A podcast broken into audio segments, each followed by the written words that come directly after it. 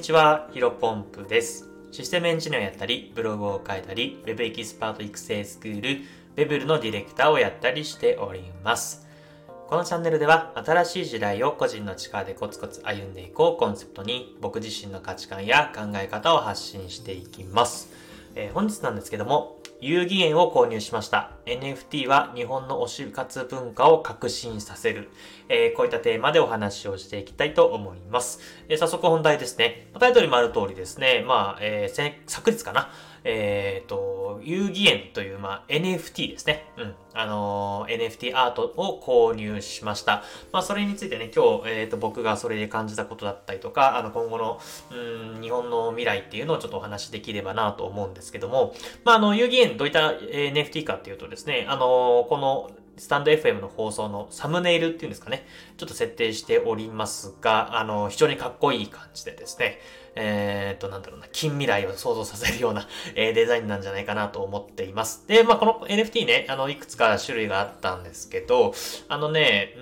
ん、まあ、いっか。僕ね、あの、実生活ではメガネかけてるんですね。なので、まあ、うんまあ、PFP といって、そのプロフィールピクチャー、うん、あの、SNS とか、えーそういったアイコンに使えるように、うんと、まあ、メガネかけてるんだったらね、結構いいなと思っていて、で、髪型もね、なんか、あの、似てはないんですけど、結構、うん、あの、この、遊戯園のプロフィールというか、キャラクターの髪型結構好きでね、こんな感じで髪型やってみたいなと思っています。あの、思っていたんで、ちょっと似て、似て、自分に似ているな、自分に近しいなっていうところで、あの、これを購入させてもらいました。まあ、非常にね、えーいい買い物ね。値段が0.25イーサ。今の現在のレートで言うと、いくらぐらいだ ?11 イーサが17万円ぐらいだから、3万4千円7、4万円ちょっとですかね。うん。でもうちょっとね、なんかもともと高いなと思もともと、もっと有限っていう NFT にもともと知ってたんでね、えー高い NFT なのかなと思ったんですけど、そこまで、うん高くない。まあ、高くないというか、あのー買える値段だったんでね、あの、ちょうど手持ちのイーサが全部なくなってしまいましたが、うん、あの、非常にいい買い物だったなというふうに思っています。でね、あの、これ遊戯園についてはね、ちょっとあの、買った理由っていうのはあの、ちょっと話すんですけども、あの、本当にね、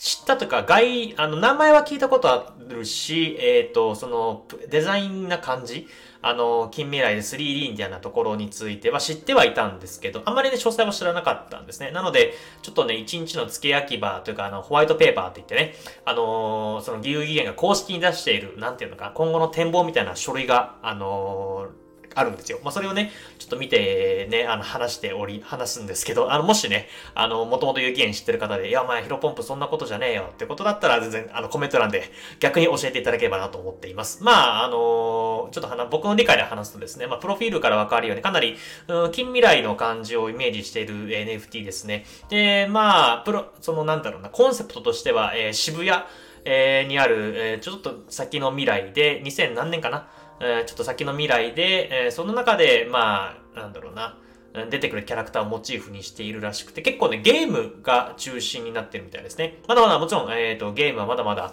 えーこれから開発だと思うんですけど、メタバースだったりとか、えーゲーム。で、この、えー遊戯園という、その NFT を持ってる人にはですね、ユーティリティって言って、まあ、特典ですね。えーゲームを始める上で、えっ、と、いろんなアイテムがもらえるみたいな、こう、ユーティリティというか、その特典で、えその、発表されていたので、まあ、この NFT を持ってると、えーそのゲームを楽しくもっと始められるんじゃないかなと思っておりますので、これがね、2023年かな？にベータ版といってちょっとあの試しにえリリースするみたいなこと書いてあったので、ま、2024年には本格的に楽しめるんじゃないかなと思っているので、まあ、あのね、特段僕は売る気ないので引き続きこれから地方していって、まあ、もっともっと盛り上がるのであれば、まだ1体しか持ってないんですけど、引き続き買い増しとか、えやっていきたいなというふうに思っています。で、まあ、これぐらいでね、えっ、と、有限についての概要についてお話が終わりで、えーちょっと後半、タイトルの後半の部分である、まあ、推し活の文化をね、変えるんじゃないかなというところをお話をしていきます。まあ、日本はね、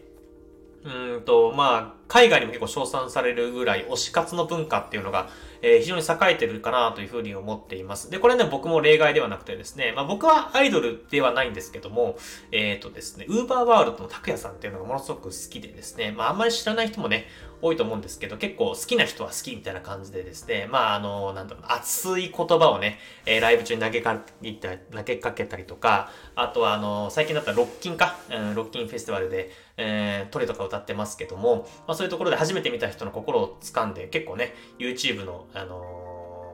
ウーバーワールドのその曲の、えー、YouTube のコメント欄を見ると、あの、初めてロッキンで見たけどめちゃめちゃ感動したファンになりました、みたいな感じでですね、まあ、すごい熱い言葉、うん、なんかモチベーションが上がるような歌をね、えっ、ー、と、歌ってるのが僕ものすごく好きでですね、いつぐらいだろうな、2002 2017年に初めてライブに行ってそっから好きなんで、もう5、6年、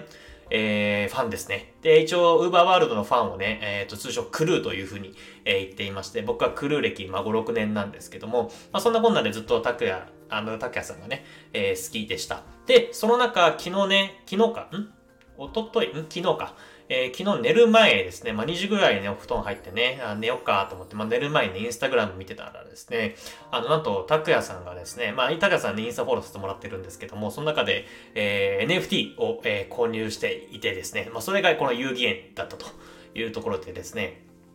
ついに来たなと思っていました。で、拓也さんはね、もともと、本当ね、でも NFT が本当に盛り上がる前、2年前ぐらいですね、ご自身で NFT アートを書いていて、1点ものですね、完全に1点しかなくて、それを売り出していたので、まあもともとね、NFT 人には興味があるんだろうなというふうには思っていたんですけども、実際に購入をしている、まあ、もしかしたらね、あの、完全にその公式なウォレットじゃなくて、うん、本当プライベートでウォレットを持っていて、いろんな NFT 持ってるかもしれませんけども、まあ、ウーバーワールドの拓也として、えー、やっている公式のウォレットの中には、初めて遊戯園が2体入ってましたね。うん。で、その1体が、えっ、ー、と、インスタグラムで発表されていて、あのー、まあ結構、僕の中では話題になっているし、多分、えー、NFT を知っているクルーの中ではものすごく話題になってるんじゃないかなと思っています。まあ、ただね、あの、インスタグラムでコメント欄を見ると、あの、かっこいいですね。何ですかこれ？みたいな感じで、まあ、多分8割、9割ぐらいの人はですね、NFT のことを知らなくて、えっ、ー、と、まあ、これが今の世間の一般的な、なんだろうな、反応なんだろうなというふうに思っておりました。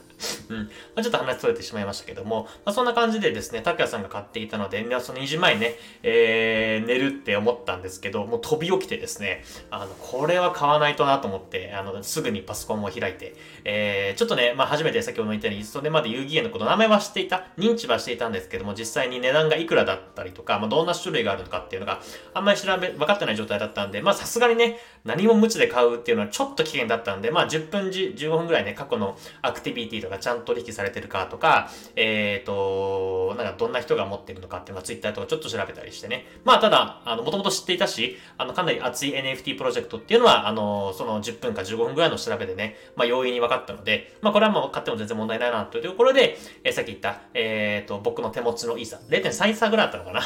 あの、結構喋っちゃってますけど、0.3イーサぐらいあったので、まあ、0. まあ、全部使っちゃうとね、え今後、えフリーミントだったりとか使えなかったなってしまう可能性があるので、まあ、0.25ぐらいで、えっ、と、予算内で見て、え今回のさっき言ったメガネね、えあと僕の好きな髪型の NFT を買いました。で、口の部分がですね、まあ、まあ、これ多分、8888体かな。まあ、いわゆるジェネラリティブ NFT といって、まあ、いろんな、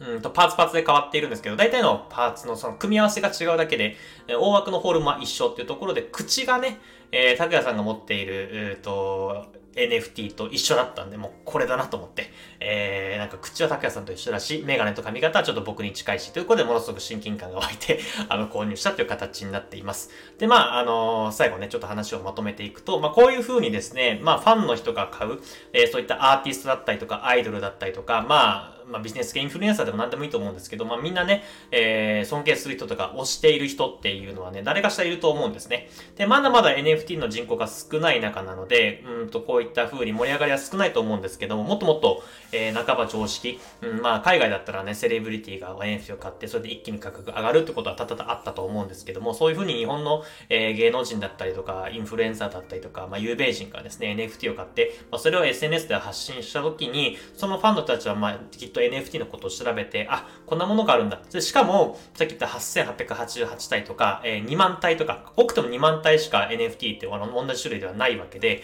そうするとね、あのー、なんだろうな、遠い存在であるけども、NFT を買うことで、もう同じ8888体の1体を持っているって、ものすごくね、えー、ファンとしては嬉しかったんですね。まあ、こういう風にですね、日本の、なんだろうな、推し活文化っていうのは非常に栄えているんですが、この NFT によって、えー、もっともっと革新的に変わっていく。まあ、ただ、今後の先が、えー、これからまだまだ読めなくて、えー、発展していくんじゃないかなというふうに楽しみに思っております。それでは本日も新しい時代を個人の力でコツコツ歩んでいきましょう。お疲れ様です。